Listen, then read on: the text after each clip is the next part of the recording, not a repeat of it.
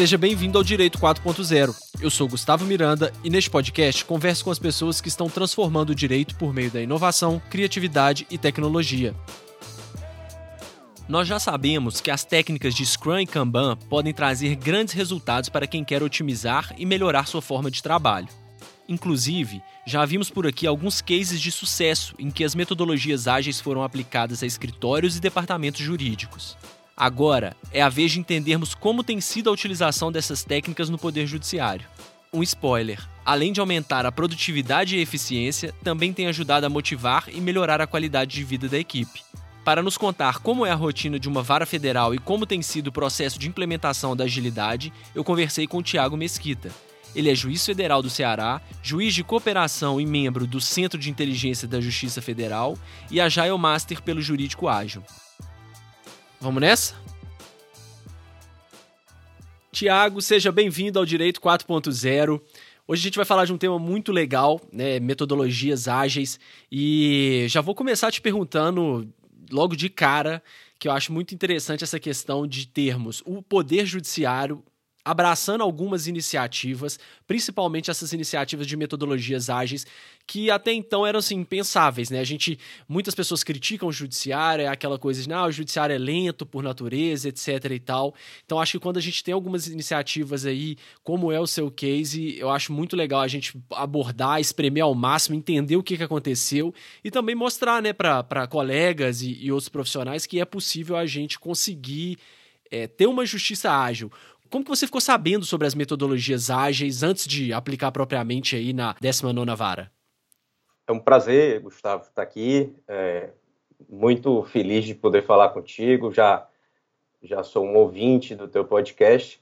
E aí, adotando é, a mesma postura direta é, e te respondendo, eu comecei a, a, ter conhecimento das metodologias ágeis é, eu acredito que a primeira vez que eu ouvi sobre isso foi por meio de um podcast, que foi falando sobre o case do Itaú, que até uh, o Direito 4.0 tratou, né? Um uhum. pouco depois, se não me engano, 2021. Uh, ah, eu fiquei sabendo do, do case do Itaú em 2020, uh, ah, no começo de 2020, e aquilo foi, é, para mim, como que uma luz ali no fim do túnel, porque a gente já vivia uma situação uh, de uh, um crescimento contínuo né, uh, da carga de trabalho na vara, e a gente sabe que no, no setor público, normalmente nós temos uma restrição em relação aos recursos, né? seja recursos humanos, o número de servidores que eu tenho é um número fixo, na verdade, ele diminuiu ao longo dos últimos anos, e, e, e, a gente tem que aprender a lidar com uma carga de trabalho que até o momento não para de aumentar, uh, de uma forma mais inteligente, mais eficiente.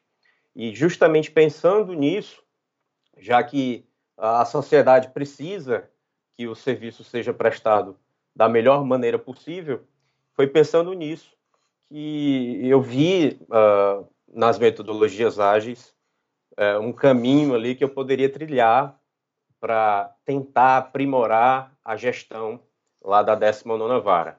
Né? E desde então, desde 2020, que eu, que eu comecei a estudar sobre esse assunto. Legal. E quais que eram, assim, os maiores problemas na época, antes de implementar a metodologia? É, é, a gente vivia já uma situação, e quando eu digo assim, vivia, eu falo com uma certa relutância, porque a mudança de, um, de uma forma de gestão mais tradicional, que uh, normalmente a gente chama de comando e controle, para a forma de gestão ágil que a gente está procurando implementar lá na Vara, essa mudança é gradual, é um processo, né? E a gente tem traços ainda uh, da, da, da, gestão tradicional, com, convivendo com as, as iniciativas que a gente já tem é, visto é, darem efeito é, ali advindas das metodologias ágeis. E o problema que a gente identificava era que, uh, com o crescimento da carga de trabalho, acabava que surgia é, um certo sentimento na equipe de desmotivação, porque da forma como a gente trabalhava, a gente é, não conseguia dar vazão efetivamente ao que, ao que precisava é, é, dar vazão. Quando eu falo em aumento de carga de trabalho, são um número de processos né, novos que chegam. Só para dar uma ideia aí para o pessoal que está ouvindo o podcast, a, a, a 19 vara, que é uma vara que tem competência de juizado especial federal civil, ela média recebe ali 700, 800 processos novos por mês.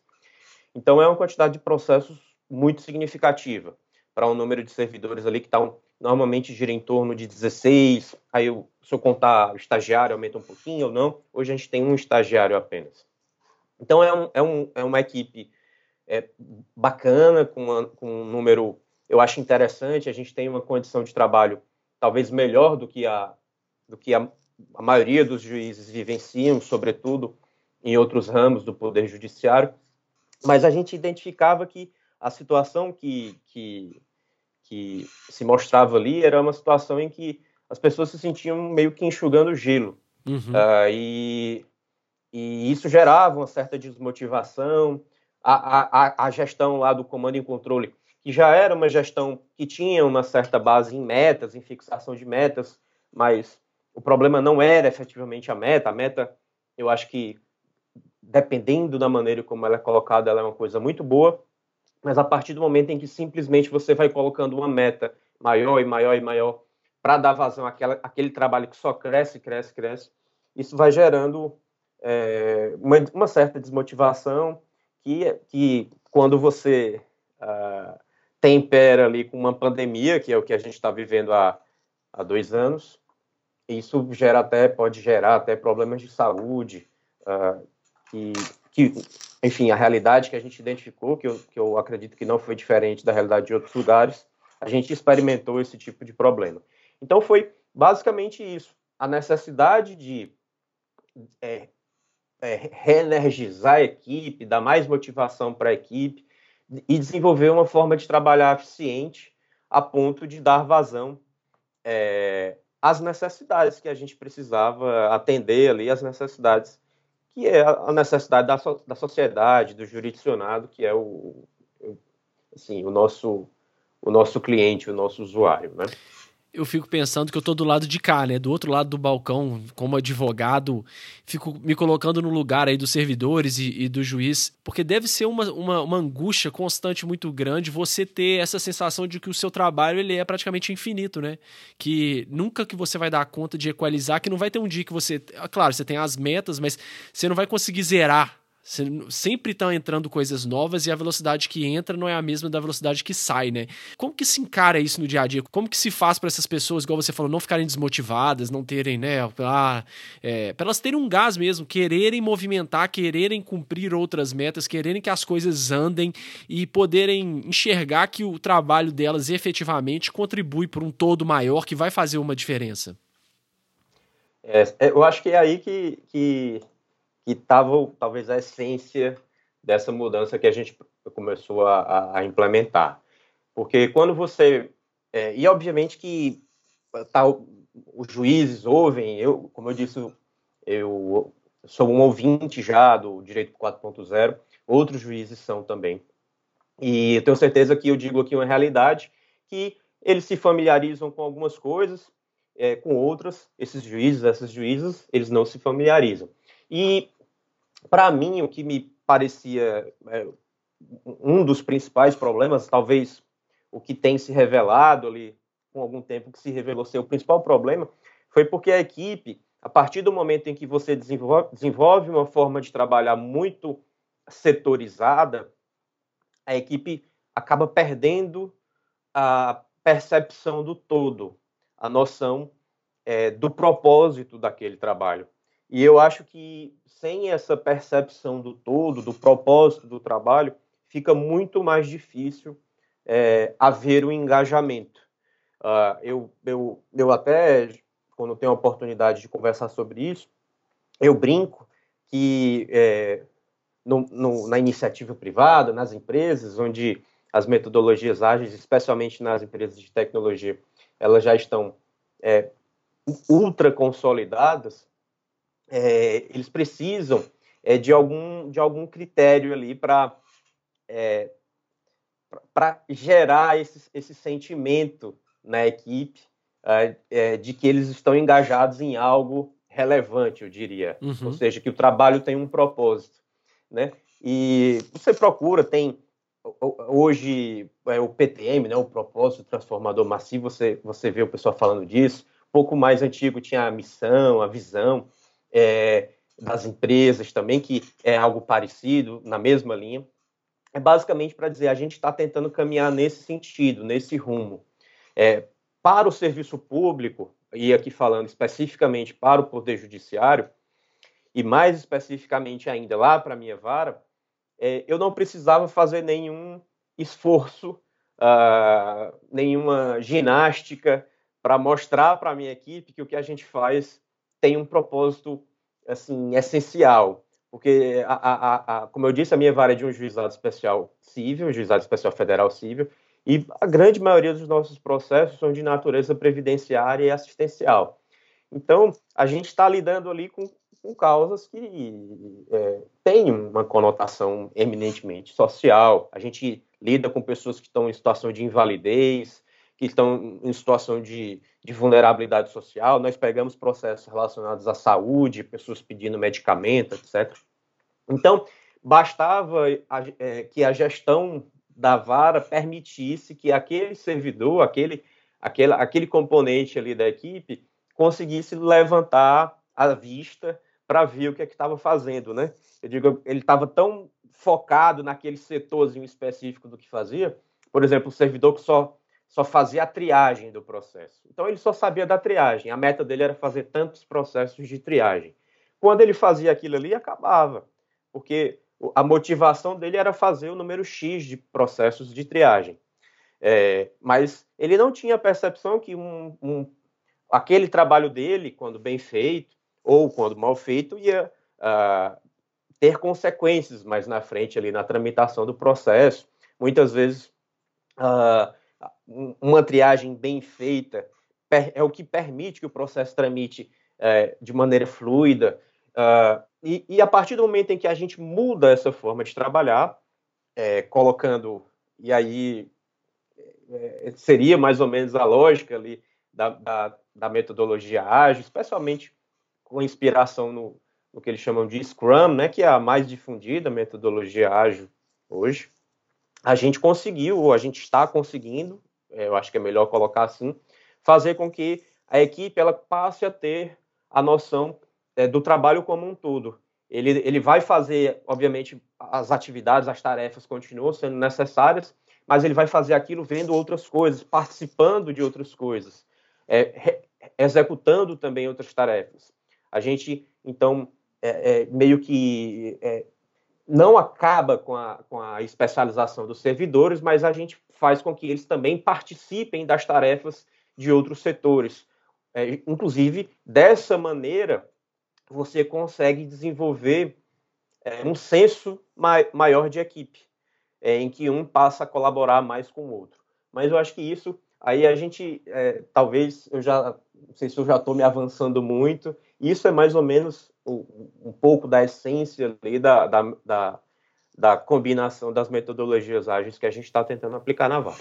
Para quem ainda não, né, não, não sabe nada de metodologia ágil, assim, eu já recomendo aí também ouvir, tem outros episódios aqui no podcast sobre metodologia ágil, é, principalmente esse do case do Itaú, a gente entrou bastante né, em como que funciona, como que se aplica, mas aí para o caso de escritórios. O que, que é essa metodologia Scrum, assim, se você pudesse resumidamente, de uma forma bem rápida, como que funciona essa metodologia Scrum, para quem nunca ouviu falar? É, eu, eu vou tentar falar aqui com as minhas palavras, já pedindo desculpas aos especialistas é, em Scrum, quando eu estiver falando de Kanban, já peço desculpas, porque tem um pessoal bem, bem rigoroso, bem é, do time Scrum mesmo, se você fala um pouquinho diferente, eles já dizem que não é assim. Certificados, Mas, né? É, é. então, o, o, o, essa, o Scrum é uma das metodologias ágeis, né? como eu disse, eu acho que é a mais difundida. Em algum lugar eu vi que mais ou menos algo em torno de dois terços das empresas que adotam as metodologias ágeis têm no Scrum ali a sua base. especialmente na tecnologia, eu diria que se você tiver que fazer um arriscar se a empresa adota ou não, arrisque que adota, porque quase todas adotam uhum. é, o Scrum ou, ou, um, ou um desenvolvimento do Scrum, né? Mas o que é que seria? É basicamente você é, criar uma, um framework, né? Um, um, uma estrutura de trabalho. Você passa a organizar o trabalho dentro de uma certa estrutura que ela vai ter uh, algumas cerimônias que falam, né? Ela, ela, você vai ter que seguir algumas regras é, que são meio que, que pré-concebidas, eu diria assim. E aí que a hora que vão me matar, né? Agora é, é essa, o pessoal do, do Scrum mais radical. Mas assim, eu acho que a estrutura de trabalho é, concebida para o Scrum e ela é muito bacana, sobretudo se você está meio perdido, é meio, é, é, talvez seja interessante você aplicar cegamente mesmo aquilo. Aí depois, com o processo de aprendizado contínuo, né, que faz parte do, do, do da, da, ideia também das metodologias ágeis, mas é algo, algo anterior a elas, você vai aprimorando. Mas enfim, o Scrum você vai dividir o seu trabalho em períodos de tempo que se chamam, que a gente chama de sprint, né? Normalmente esse período de tempo é uma semana, duas semanas, às vezes um pouco mais. E você vai é, sempre que você vai iniciar esse período de trabalho, essa sprint, você, você vai fazer uma priorização das atividades que a, que a equipe consegue desenvolver dentro dessa sprint. Lá na Vara a gente faz sprints semanais. E aí como é que se faz isso? Você vê tudo que a gente precisa trabalhar e aí você faz um backlog e dentro desse backlog você vai separar aquelas tarefas que você vai fazer na sprint. Porque a gente sabe que existem muito mais tarefas do que a gente consegue realizar normalmente. O interessante dessa forma de, de você se organizar é que você consegue fazer uma priorização do trabalho. Então você coloca lá, eu imagino que, que o pessoal já tenha visto em algumas empresas a parede cheia de post-its, né? Com uma listinha lá de, de, de é, a fazer, fazendo e feito. Essa, é, esse quadro é, é é, tem relação mais com o Kanban, né, que é uma, é uma gestão visual do trabalho, mas que é, é apropriado pelo pessoal que usa o Scrum também. E você coloca ali, a partir de uma priorização do que é importante de se fazer e do que é, que é possível de se fazer, é, você faz a lista de tarefas da sprint, que seria um backlog da sprint. E dentro desse processo de realização de, de, de atividades, é, nesse período de tempo, nesse ciclo de trabalho, você tem pessoas que desenvolvem papéis específicos, né? Que os principais uh, que a gente pode dizer é o, é o, é o Product Owner, né? O PO e o Scrum Master. Uh, que eu, eu, eu, eu, não sou muito afeito a essas expressões é, em inglês, especialmente para a gente aplicar lá para o nosso. Então, a gente fala lá de priorizador, que é o que seria o PO, e o facilitador, que é o Scrum Master. Legal. E eles têm, uns, eles têm papéis interessantes, porque o, o, o, o, o, priorizador é que vai, ele tem de ter uma noção do negócio, né, o nosso negócio lá jurisdicional, para dizer o que é que é importante de se fazer. É, porque é muito comum da gente fazer o que é urgente, o que é apagar a fogueira. E muitas vezes a gente passa a nossa vida apagando fogueira e as coisas que trariam mais valor ao nosso trabalho, como fazer um treinamento, aprimorar um determinado procedimento, algum fluxo, melhorar uma minuta, por exemplo, muitas vezes isso fica para trás, porque a gente tende a apagar a fogueira. A partir do momento que você tem uma pessoa para priorizar, você consegue é, mesclar. Não, a gente vai apagando a fogueira para não pegar fogo em tudo, mas a gente vai fazendo também essas tarefas que vão é, resultar um grande valor para o nosso trabalho, vão trazer grande valor para o nosso trabalho, e, e, a, e, a, consequência disso vai ser que nas próximas sprints a gente já vai trabalhar melhor, a gente já vai trabalhar com mais fluidez, com mais produtividade, com mais excelência. Então essa pessoa tem essa função. Já a outra lá, a facilitadora, lá na minha equipe, é uma facilitadora. A facilitadora, que, é, que seria Scrum Master, é, ela é a pessoa responsável por é, tirar os impedimentos do trabalho da equipe. Porque tirando esse Scrum Master, a facilitadora, e o PO, o Product Owner, que é o, o, o priorizador, os outros ali seriam é, os integrantes da equipe.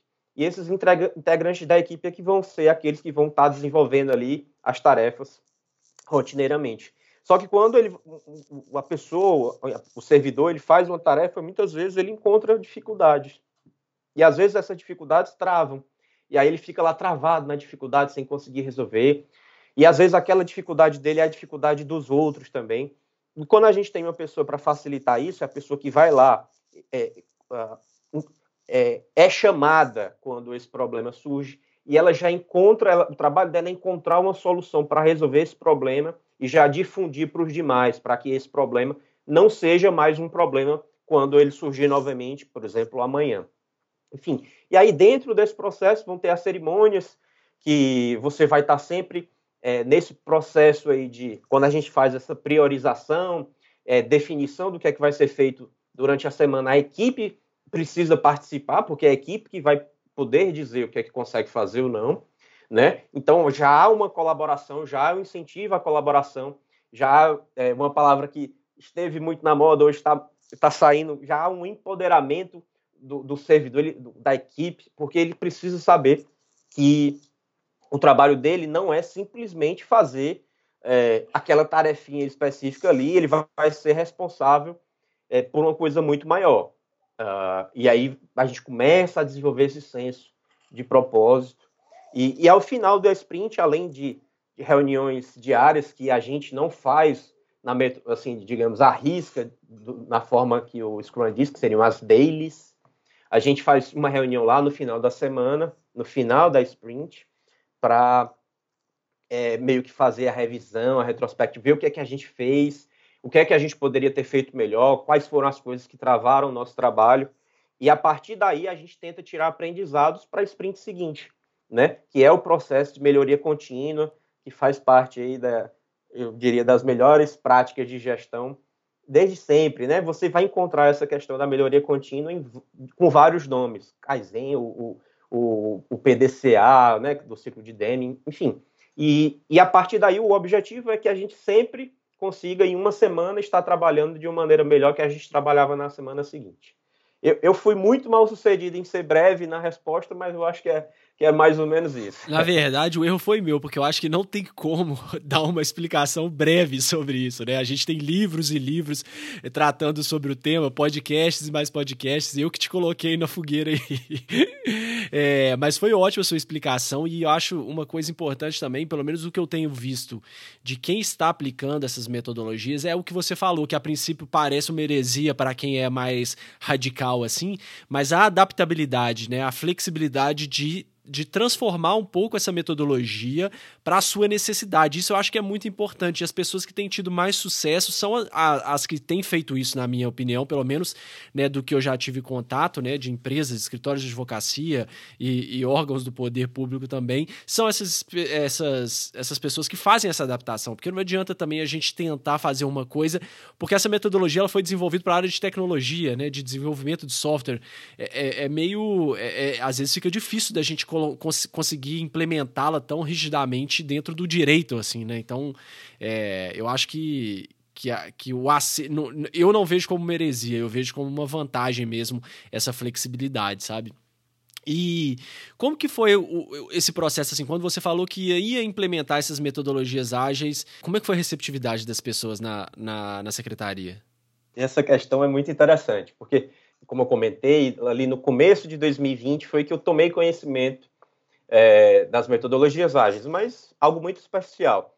Aí eu tentei procurar mais alguma coisa na internet, podcast, inclusive eu, eu, eu ouvi e ouço é, muita coisa da área de, de tecnologia mesmo, porque na área do direito já tem muita gente boa trabalhando com, com metodologias ágeis, mas ainda não é algo tão difundido.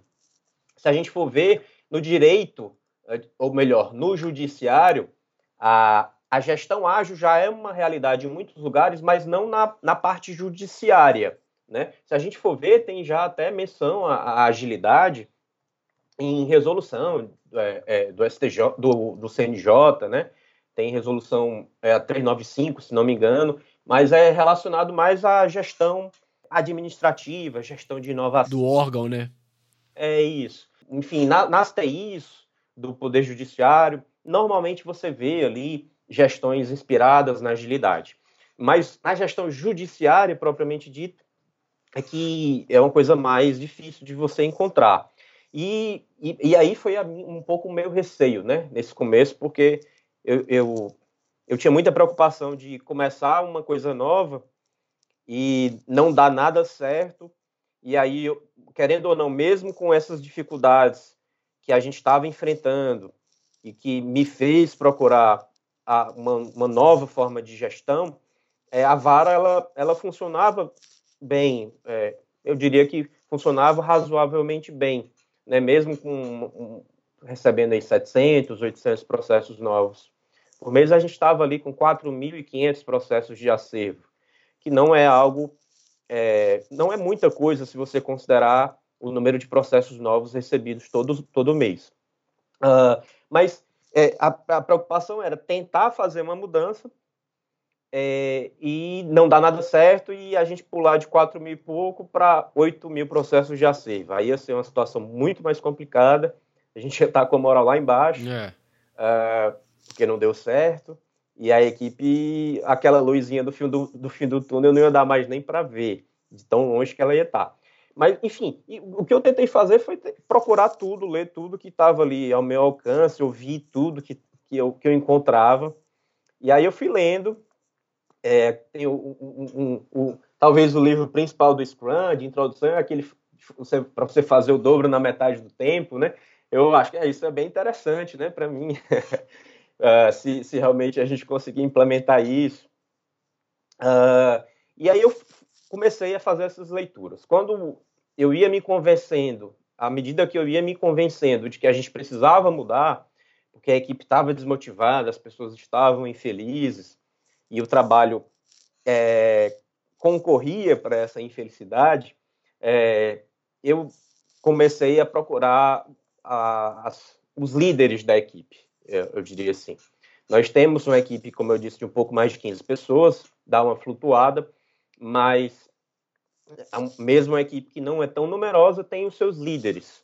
É, o, o, o, juiz, pela própria posição, ele acaba tendo uma, uma, liderança, às vezes natural, né? mas nem sempre é natural, às vezes é só uma liderança institucional, ali meio que forçada, mas a equipe sempre tem as suas lideranças naturais. E aí eu procurei convencer essas lideranças naturais. Né? A gente eu fazia reuniões, eu conversava, eu cheguei a mandar livro para eles, eu comprava livro, mandava. Eu, eu li um, ouvi um podcast legal, mandava. Aí eu, obviamente, que como era um processo de convencimento, eu não estava ali para impor. Eu queria começar já colaborativamente. Eu não queria começar é, impositivamente a mudança. Legal. E aí a gente fazia, eu, eu, eu, mandava algumas coisas, eu sabia que boa parte o pessoal não conseguia ver, por qualquer motivo que fosse é, porque já estava muito atarefado, assoberbado com outras coisas, mas eles começaram a ver algumas coisas. E à medida que eles foram, pelo menos, tendo uma noção do que seria o Scrum, a gente começou estudando o Scrum. Uh, é, é, eu fui fazendo reuniões e disse, pessoal, a gente vai começar a implementar agora, vamos tentar. Porque, é, a menos que vocês me digam que estão gostando muito do jeito que está. E aí o que eu senti foi que, é, digamos assim, o que, que nos motivou muito foi uma, uma busca é, por sair de uma situação que não estava mais confortável, né? A gente queria melhorar. É uma, é uma ótima abordagem, né? Olha, a gente vai tentar, a não ser que vocês estejam assim, amando o jeito que está hoje, né? É muito bom para um forte argumento de convencimento. Isso, foi o que foi mais ou menos o, o que eu tentei fazer. E aí, assim, mesmo com isso, come, comecei com três, três pessoas da equipe que eu reputava que eram as principais lideranças. Mesmo dessa forma, uma eu não consegui convencer nesse primeiro momento. Os outros dois meio que foram meio que foram comprando a ideia, comprando a ideia. Um depois me disse até que estava fazendo porque eu estava pedindo, mas não estava acreditando muito. Mas ele foi fazendo. E aí isso foi que foi viabilizando, porque é, é, a, a servidora, que é a, a facilitadora, a Scrum Master, ela, com pouquíssimo tempo, ela comprou a ideia, assim, muito... entusiasticamente, né? É, ela viu que funcionava muito. Uhum. Uh, e, o, sobretudo, eu, eu, eu, preciso até ser honesto, sobretudo o Kanban, né? O Kanban mais até do que Scrum. Eu acho que a gente começou com Scrum, depois a gente meio que deu uma ênfase maior, mudou a ênfase para o Kanban. E, e ela começou a usar o Kanban até na vida pessoal dela. E aí, como ela é uma pessoa, repito, ela já tinha uma liderança muito natural na equipe, ela, ela foi decisiva para que a gente conseguisse é, começar a implementação da, das metodologias ágeis lá com Kanban e com inspirações no Scrum, né? E a gente começou com uma equipezinha pequena, a gente não começou com os 15, a gente começou com cinco servidores, quatro, cinco servidores.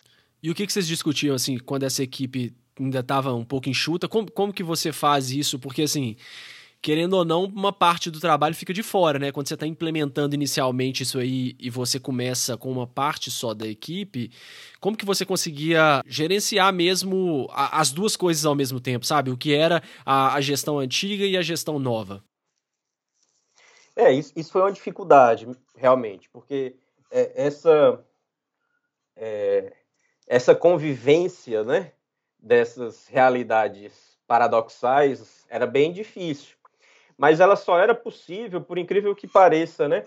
Como isso aconteceu ali em é, 2021, logo depois do pior momento da pandemia, que a gente começou a implementar, foi no segundo semestre de 2021, a, a, a, os fóruns estavam fechados, as equipes estavam, estavam 100% remotas, e acabava que uma equipe não via muito, o resto que não estava ainda participando, não via muito o, o, que os outros estavam fazendo. Veja como era a situação.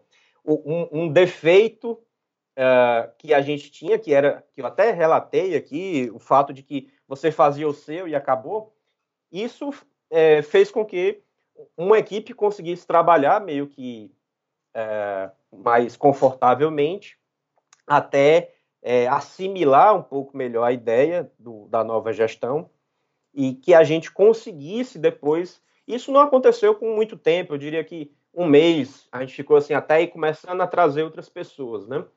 É, e, e, e, e, à medida que a equipe foi assimilando, essa equipe original foi assimilando a ideia, foi entendendo a ideia, porque é, eu diria que ainda estamos em um processo de compreensão, de, de, de entendimento do que é a nova cultura de trabalho. Né? É, tem aquela história de que a, a cultura é, come a estratégia no café da manhã, não sei se é bem essa a é, frase. É. é. e quando a gente, quando a gente não sabe uma frase, a gente atribui ao, ao Drucker, né? Eu acho que foi dele também essa. é, e, e, é mais ou menos essa a realidade é, nossa lá, porque é, eu, eu, eu enfatizo muito a questão da gente tentar incorporar os, as ideias, os valores, a cultura mesmo que a gente está tentando implementar. Até por isso, nessas reuniões de planejamento, às vezes eu faço questão de não participar porque a, a lógica da, da, de uma gestão mais tradicional, no, e aí eu falo aqui especificamente no judiciário, é uma lógica que, em que a hierarquia é muito forte. É, a figura do juiz ela representa essa hierarquia muito fortemente dentro da equipe. E isso, dependendo da situação, claro que tem juízes que são que conseguem ser líderes natos ali na sua equipe, e isso não acontece, mas em muitas vezes o que, o que, o que a gente identifica é que as pessoas, os servidores, elas se restringem ali, ficam um pouco desconfortáveis de serem mais francas até uhum. nas reuniões. É, isso não acontece só no judiciário, não. Isso é, isso é empresa, né? Quando tá lá o, o CEO participando, o peso é um, escritório de advocacia, quando é o sócio que tá lá também, é, não vai ter, né? Dentro de uma gestão tradicional, não vai ter estagiário que vai tentar contradizer o que o sócio está falando, né? Isso é, isso é normal, né? É, perfeito, exatamente. Enfim, mas por outro lado, aí tinha que tentar saber dosar, porque outro, em outros momentos eu precisava participar para dizer, para mostrar, na verdade, o quanto aquilo era importante.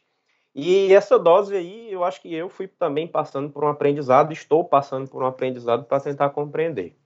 Mas foi, foi mais ou menos assim. E aí eu não posso dizer o ponto, de, a, a, linha de chegada, qual foi, porque a gente ainda não chegou lá. Ainda estamos uhum. nesse processo né, de, de, de incorporar a equipe, já está quase todo mundo nessa forma de trabalhar ali do pessoal da secretaria, é, mas eu diria que ainda estamos num processo e eu, eu acho que ainda tem muita coisa pela frente para a gente dizer assim que não, a gente é uma, uma, uma vara é, que, que funciona completamente sob a gestão ágil, ainda que o juiz saia, isso não vai mudar, ou ainda que uma liderança ali específica saia, isso não vai mudar, né? Eu, eu acho que quando, quando eu puder dizer que eu saindo, uma das principais lideranças da equipe saindo, e a equipe vai procurar continuar trabalhando dessa maneira, aí eu acho que eu vou poder dizer que é, que é um, uma realidade sem volta, né? Positivamente sem volta.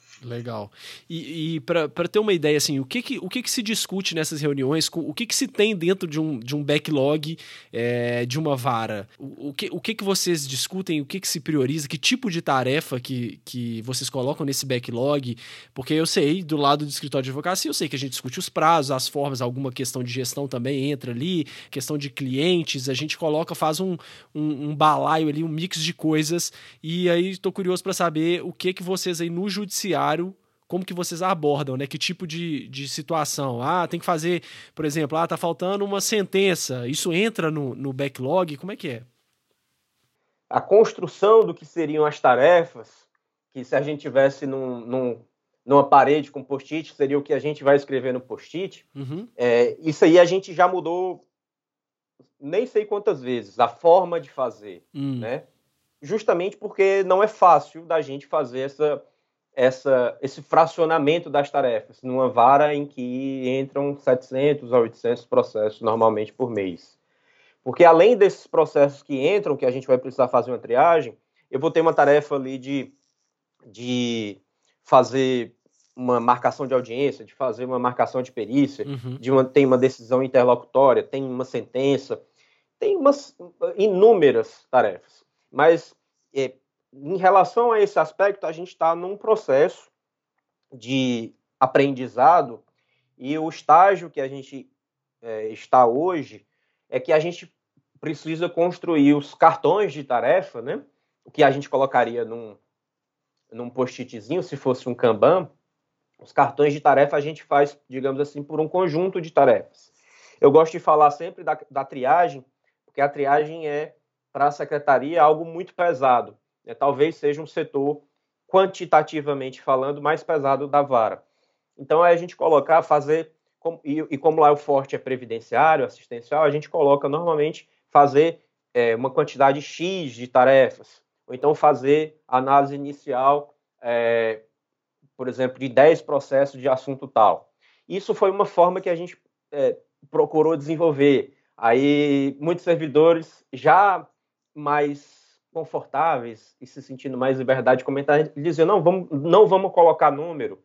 É, e aí, às vezes, a gente colocava, não, então vamos colocar aqui só é, é, um cartão dizendo qual a atividade. E aí a gente vê uh, quanto que fica. Muitas vezes é, é, é até contraintuitivo quando a gente colocava, por exemplo, um cartão fazer atividade de triagem em 10 processos, por exemplo, de aposentadoria especial, o servidor via, via aquele 10 como o teto, né? Embora a gente dissesse, não, aqui é o piso. Uhum.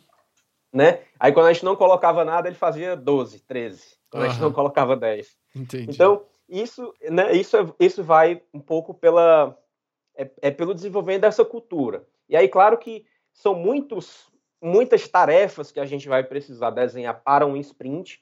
Então, cada sprint, e aí é o ponto essencial talvez, da inspiração que a gente tem do, do Scrum.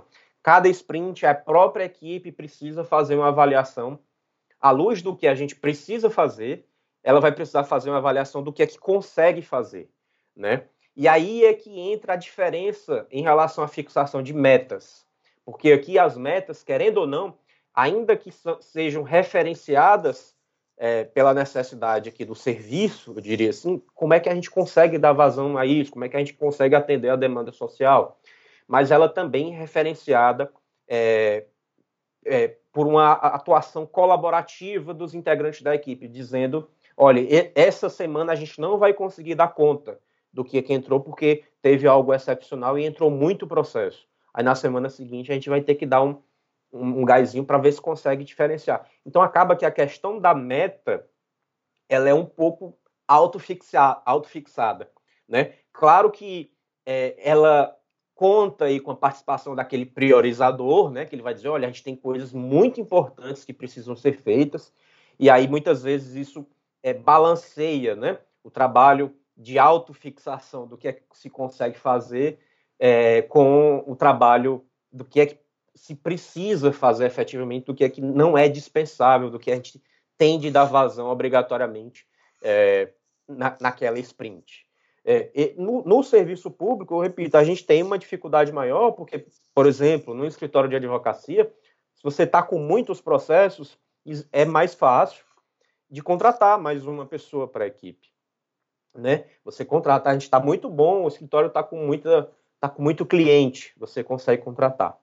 No, numa vara, a gente não tem essa flexibilidade, então a gente vai ter que ajustar a forma de trabalhar. Muitas vezes a gente ajusta a forma de trabalhar é, é, fazendo com que uma minuta que era mais complexa fique mais simples. É, a gente vai, não, vamos focar no essencial, porque a gente precisa analisar isso. Lá na sentença, a gente faz uh, uma análise com mais cuidado, por exemplo.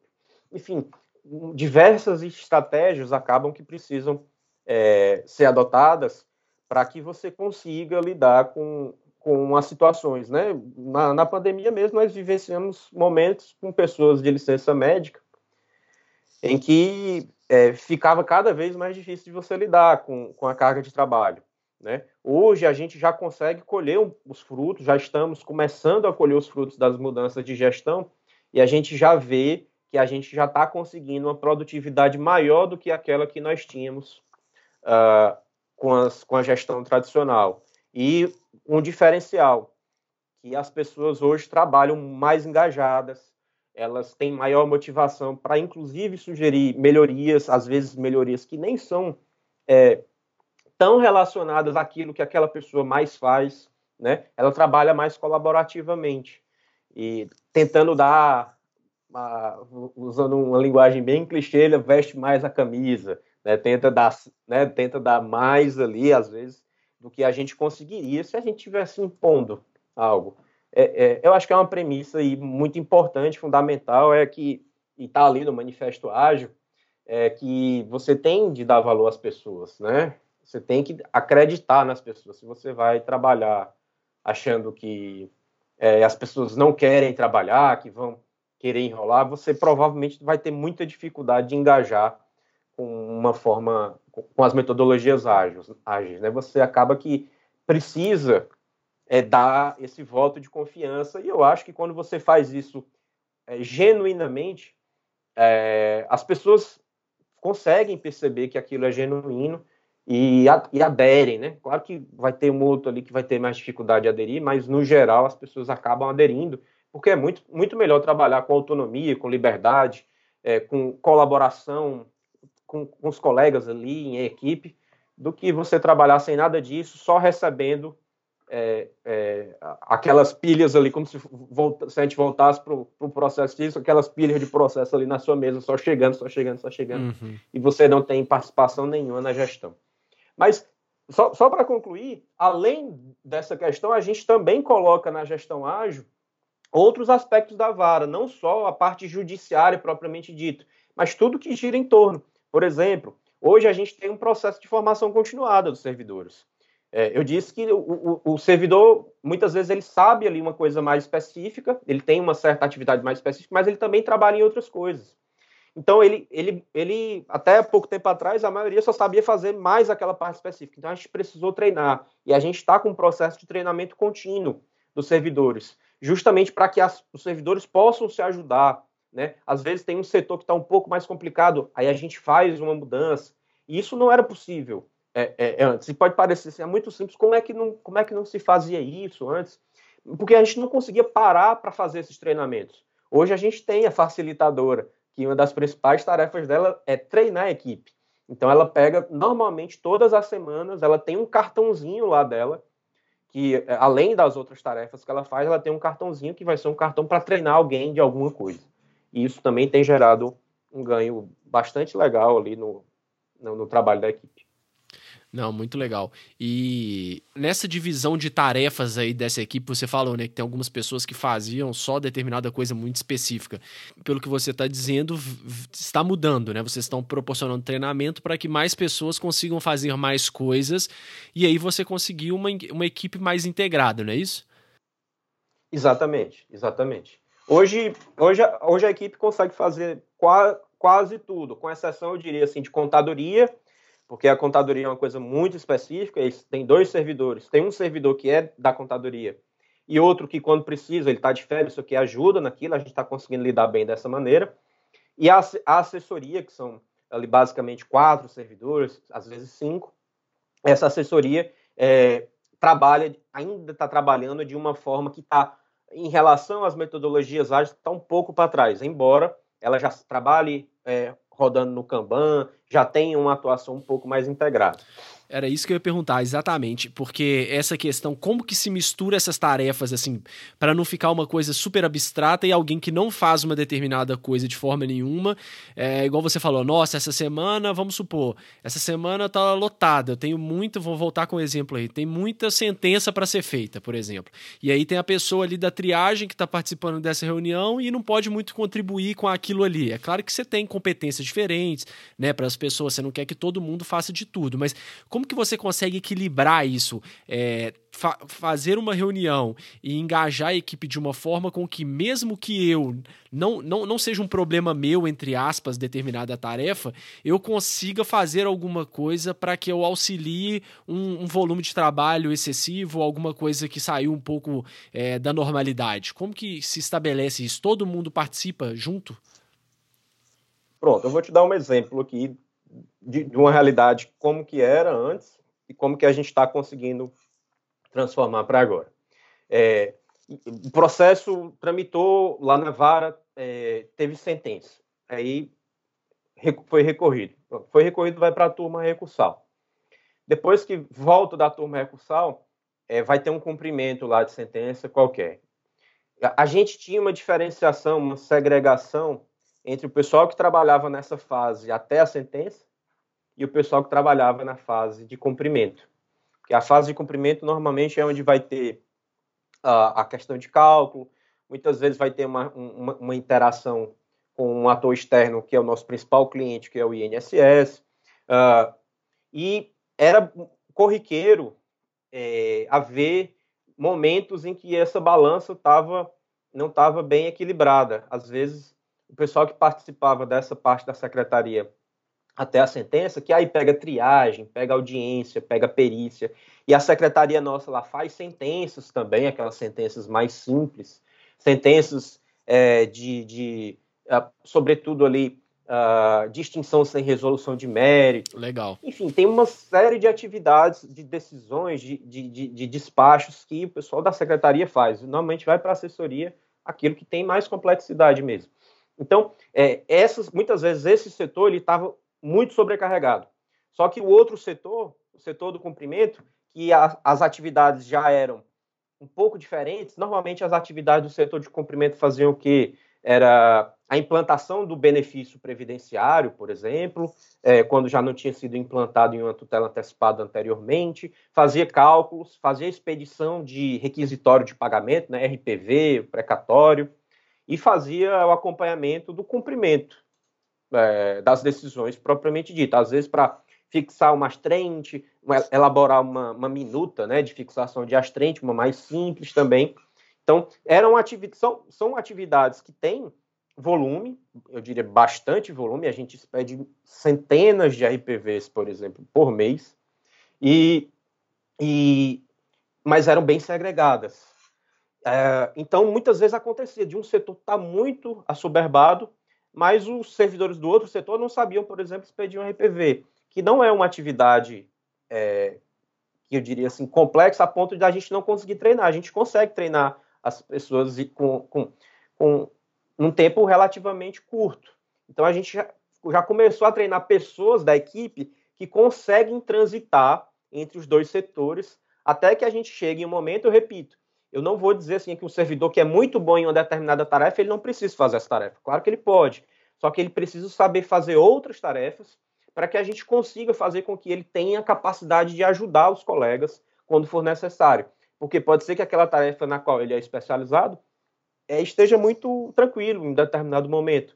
E a partir do momento em que a gente consegue fazer para esse conjunto de atribuições é, um treinamento em que é possível fazer com que os integrantes da equipe transitem de um lugar para o outro, a gente tem mais plasticidade na equipe, a gente consegue. Antes eu, brincava que a gente era meio que um elefantão, a gente não conseguia se mover.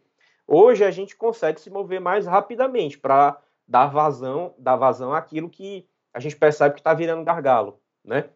E isso para mim é um diferencial, é, não só em relação à prestação do serviço que dá mais celeridade, mas também em relação a um clima da equipe, porque dá um senso de equalização na distribuição do trabalho. E eu acho que quando as pessoas sentem que estão trabalhando de uma maneira justa, isso também concorre é, para melhorar o clima ali do trabalho, melhorar a motivação.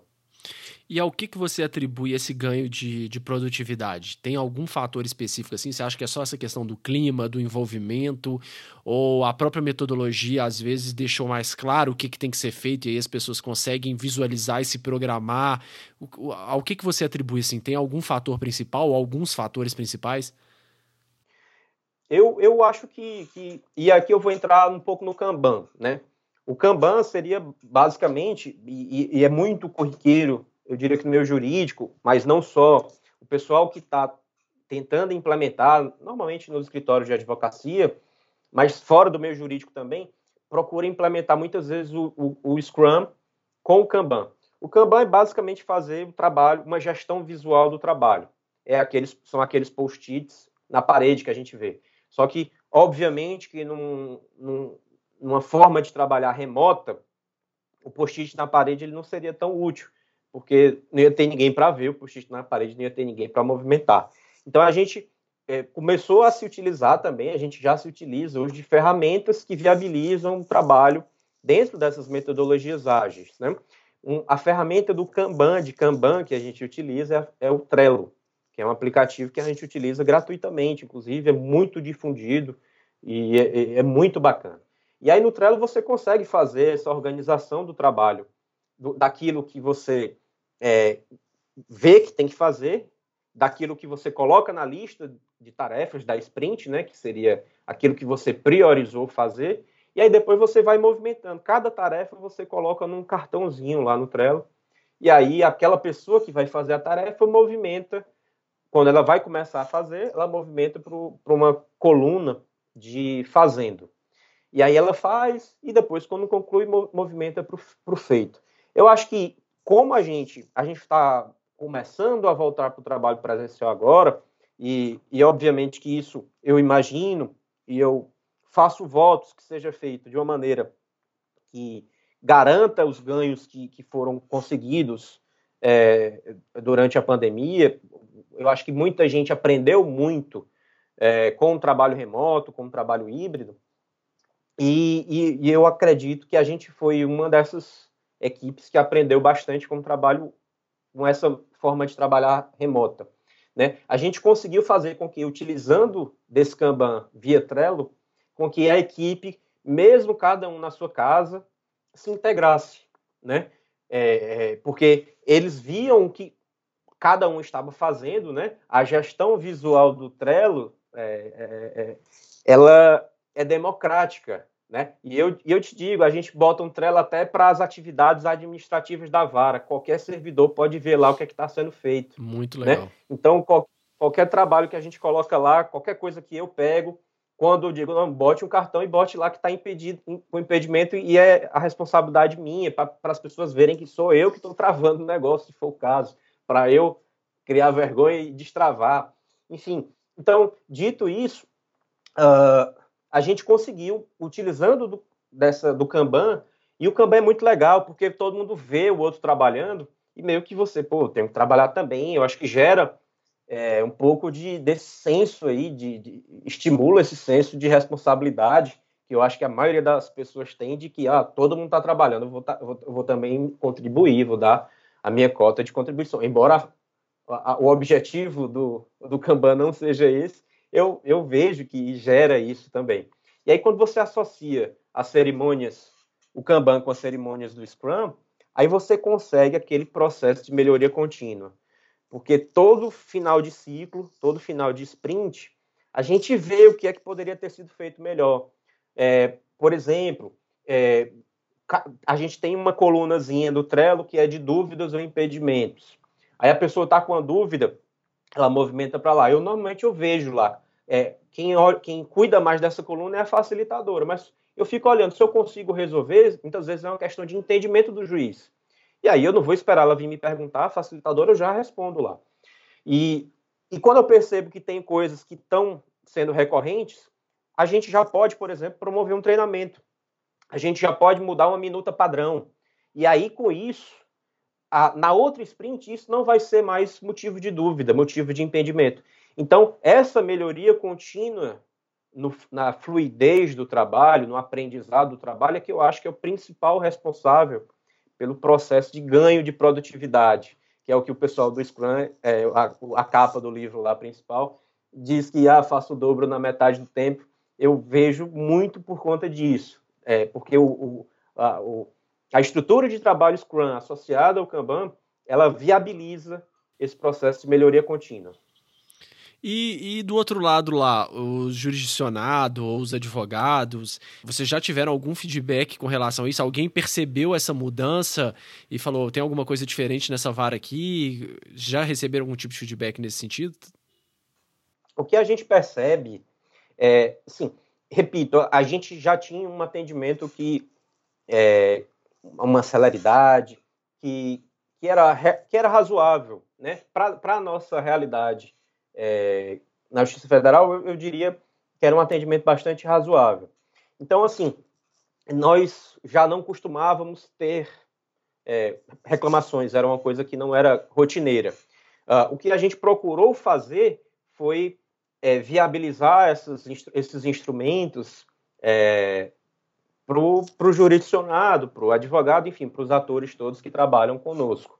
Então, o atendimento, a gente é, viabilizou vários canais de atendimento, inclusive o WhatsApp, é, o, a forma de realização de audiências, a gente colocou a, a critério, na verdade, né, salvo numa situação em que ali não dava para fazer, o juiz entende ali, por algum motivo específico e fundamentado, que não dava para fazer, por exemplo, uma audiência remota, a gente oportunizava as partes que requeressem a audiência da maneira como fosse. E, e isso é um ganho muito significativo é, para o jurisdicionado lá na 19 Vara, porque a nossa competência territorial é muito grande. Nós somos uma vara ali que não fica na capital, ela fica mais ali para a região norte do, do, do, estado do Ceará, e a gente abrange mais de 40 municípios. Então, é, existem lugares que ficam mais de centenas de quilômetros, mais de 100 quilômetros de distância. Então, o advogado, às vezes, precisava se deslocar com um único cliente para fazer uma audiência lá naquele, na, na, lá na vara, uh, e a gente, enfim, acabou que conseguiu viabilizar. Eu, eu acho que é, uma, é um ganho. Tanto que quase ninguém pede audiência presencial hoje. É, é, é, a exceção, por incrível que pareça. A maioria das pessoas, dos autores, pedem que a audiência seja feita de maneira virtual. Enfim, uh, basicamente isso. Em relação à, à celeridade, né, à, à tramitação dos processos, eu acho que esse ganho vai sendo sentido também, porque uh, a gente conseguiu aumentar a nossa produtividade, mas uh, não, eu diria assim, não é tão comum que cheguem elogios em relação a isso. É mais comum quando tem algum problema, né? Que cheguem as críticas. É, infelizmente isso é verdade, né? Porque ou quem, quem vai te dar o feedback ou é quem teve uma péssima experiência ou é quem teve uma experiência sensacional, né? E você fica ali meio perdido no meio do caminho, né? Muita coisa se perde entre esse, entre esse zero e o 10, né? E o que que você está pensando aí de próximos passos? O que que você, o que está no seu backlog de implementações aí? Quais são os próximos passos da 19ª Vara Federal? A gente tem, tem bastante coisa aqui já na, na nas nossas tarefas para programar a realização. É, mas é, tarefas às vezes bem específicas, né, que envolvem desde uma definição de uma política de, de uso e comunicação via Trello, né? Que a gente usa o Trello também muito para comunicação assíncrona, né? Remota e assíncrona, que para tirar um pouco daquela tensão dos servidores de usar o WhatsApp, a gente percebe que a gente tem uma, uma já tem um, um, normas de costumeiras é, de se comunicar em outras esferas, mas quando a gente vai para o mundo virtual, às vezes as pessoas não têm tanto noção da, de algumas regras de etiqueta básicas. E quando a gente vai para um, uma aplicação específica, como o Trello, isso se mostra ainda com mais ênfase. Então, por exemplo, isso é um ponto, porque essa questão é, é, das mudanças ali que viabilizaram uma condição de trabalho para os servidores, eu diria que melhor, aqui eu gosto de falar, vou aproveitar a oportunidade é, da tua audiência e dizer que a, a, minha equipe mesmo, eu tenho dois servidores que estavam com problemas de saúde, uma delas, é, che... a pandemia foi, foi bastante foi inclemente aí com muita gente, uns para uns mais, para outros menos, né? Uhum. Mas, mas ela foi uma daquelas pessoas que chegou, não chegou a ficar muito grave, eu diria assim, muito, muito grave, mas chegou aí para uma UTI, que já é muito grave se a gente não tivesse numa situação tão ruim. É, e, e, ela, assim, passou a ter problemas, alguns problemas ali de, de saúde, enfim, que eu acho que muita gente vivenciou, em algum, em algum grau. E, por exemplo, essa servidora veio me dizer que hoje se sente muito mais tranquila, é, a ansiedade que ela estava sentindo depois desse episódio arrefeceu. É, isso, para mim, é uma, é uma grande vitória. Né? Ah, um outro servidor também é, da equipe. Isso a gente fez uma pesquisinha de clima, né? É, claro que, que nessa pesquisa de clima é, a gente, eu, eu, pretendo fazer algo um pouco, um pouco mais profundo, mais anônimo, para dar mais liberdade, mas na pesquisa de clima, uma servidora criticou, então eu fiquei feliz com a crítica, porque eu senti que o pessoal estava se sentindo livre para fazer críticas também. Uhum. É, mas aí esse outro servidor relatou algo muito parecido, né, em relação à questão de saúde, de bem-estar, né? Uh, isso para mim con, con, conta e contou muito. Os demais falaram eh, dos ganhos da, da gestão, mas uh, não tão especificamente essa questão de bem-estar. E, enfim, uh, houve uma, uma servidora que fez algumas críticas e, e o, o, restante da equipe a avaliação foi positiva. E dentro desse contexto é que a gente é, tem percebido que o caminho para a gente é, é seguir, seguir em frente, né? E para seguir em frente nessa implementação das metodologias ágeis lá na Vara, uh, esse processo de tentar é, fazer com que as pessoas abracem a cultura, eu acho que está ali no nosso centro. E, e por isso que uh, uma coisa que eu sinto que a gente está é, ainda devendo é estipular objetivos ali de médio e, e um prazo um pouco mais longo para dar um norte melhor para a equipe, porque eu acho que a partir do momento em que a gente diz, olha, onde que a gente quer chegar, para onde que a gente quer ir, eu acho que isso vai dar até mais autonomia para as pessoas desenvolverem um trabalho, já que elas sabem que se tiverem desenvolvendo um trabalho naquele rumo, vai ser é, vai ser algo que vai ser uh, uh, considerado ali pela gente uh, positivo. Então ali está no nosso radar estão os OKRs, né? Que são os objetivos e resultados chave.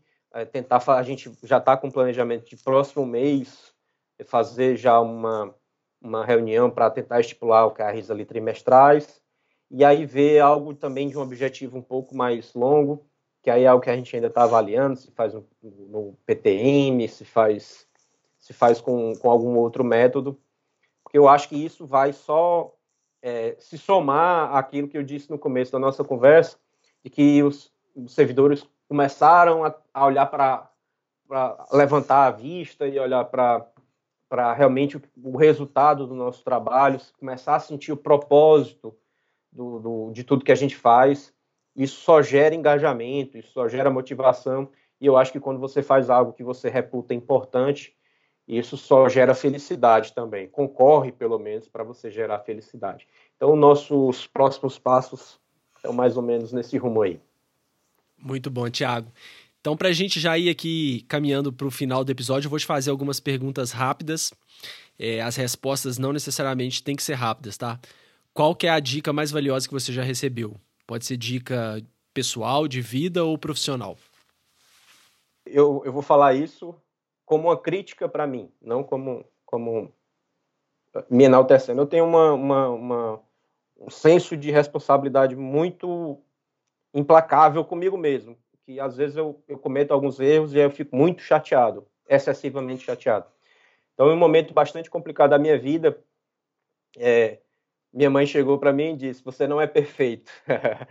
é, isso, é, talvez, para muitas pessoas não signifique nada, e obviamente eu sei que eu não sou perfeito, muito longe disso, por isso que eu digo que é como uma crítica, é, mas no sentido de que é, você às vezes precisa fazer as coisas se perdoando dos erros que você está cometendo.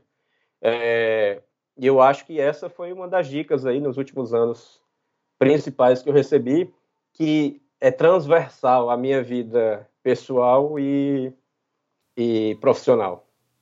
Muito bom. E o que, que significa sucesso para você? Eu acho que um pouco do que eu falei aqui sobre propósito, é, eu falo eu falo de mim mesmo, né? A gente a gente avalia o mundo muito a partir das nossas perspectivas, dos nossos horizontes. Então eu acho que a, a existência de um propósito para o que a gente faz, não precisa ter propósito para tudo. A gente às vezes vai, é, enfim, a gente vai se divertir, vai tomar uma cerveja, sem, às vezes é bom não ter propósito, né? Vai ali para É, o propósito é esse. é, é, o propósito é esse, talvez seja um elevadíssimo propósito. Mas eu acho que, que tentar viver uma vida com propósito, eu acho que, que isso aí é, é sucesso para mim. E para quem ficou interessado em metodologias ágeis, além do livro, né, que a gente já mencionou aqui, o clássico, é, tem mais algum outro material, algum site, algum curso, alguma coisa que você recomendaria para essas pessoas buscarem mais conhecimento? Eu acho que, que hoje, é, para ser fiel até à própria, ao próprio ideal das metodologias ágeis, hoje você consegue conteúdo por vários meios, né? O, o a, você não precisa é, daquelas formas mais. Muitas vezes, às vezes você precisa, mas muitas vezes você não precisa das formas tradicionais ali, você não precisa, às vezes, você fazer algo que até algumas décadas atrás era indispensável. Então, por exemplo, você vê o podcast, o Direito 4.0, é uma forma de você ter acesso a conteúdo sobre metodologias ágeis. Na verdade, podcasts é um, é um instrumento muito bacana, eu acho. Quando eu vou correr, eu, eu coloco podcast. Às vezes, quando eu não estou com muito saco de ler nada, mas eu, eu acho que ainda não está na hora de descansar, eu boto um podcast. E tentar ouvir podcasts. Se você está realmente interessado em metodologias ágeis, tem muita coisa bacana sobre metodologias ágeis em podcasts que não são do direito também. Então, é, eu acho que ainda precisamos ver um pouco. Repito, tem muita gente boa, pessoal do jurídico ágil, é, tem muita gente boa já trabalhando no direito com, com metodologias ágeis, mas você não precisa é, ler, ouvir só é, temas, é, programas que são do direito. Então, vale ver outros também podcasts e, e livros já tem bastante o, o, o, o, fazer o dobro na metade do tempo, que é o mais tradicional. Tem, tem várias coisas aí de, de, de Kanban também legais. É, tem no, no, se você for pesquisar no próprio site do Trello, já tem bastante coisa para você ler sobre Kanban. Enfim, conteúdo não vai te faltar, mesmo que você não queira gastar um real com, com investir, na verdade, um real para aprender, você já consegue é, pavimentar aí um bo uma boa parte do caminho é, com esses instrumentos tão legais que estão aí à nossa disposição hoje. Depois, se você quiser, você vai fazer uma coisa para aprofundar mais, você vai fazer um curso, uma consultoria. E quem quiser te acompanhar na internet, tem alguma rede social que você utiliza? É, eu utilizo, mas eu confesso que eu utilizo pouco. Eu estou até tentando me desprender um pouco daquela questão de, de ah, do juiz não pode usar. Eu sei que pode, né? Às vezes é uma coisa que está no inconsciente da gente ali, e eu sei que pode, inclusive redes sociais são um meio muito interessante de se comunicar, de difundir conteúdo, e, e, e eu estou tentando começar a usar um pouco mais, mas eu confesso que eu sou bem iniciante ainda, mas eu tenho uma conta lá no, no, no Instagram, eu acho que é Thiago MTDC, e, e no Twitter também. O Twitter eu uso mais como fonte de informação do que, do que propriamente como, como rede social. Mas se mandar mensagem para mim lá no Instagram, sobretudo, tenho certeza que eu respondo. Tiago, mais uma vez então, muito obrigado por participar do Direito 4.0. Eu que agradeço. Foi muito bacana essa conversa contigo e eu fico à disposição aí, sempre que for preciso. Para você não perder nenhum dos nossos próximos episódios, siga o Direito 4.0 no seu player favorito. Siga o nosso Instagram, que é Direito 4.0 Podcast. E também estamos no LinkedIn. É só procurar Direito 4.0 Podcast. Até o próximo episódio, pessoal.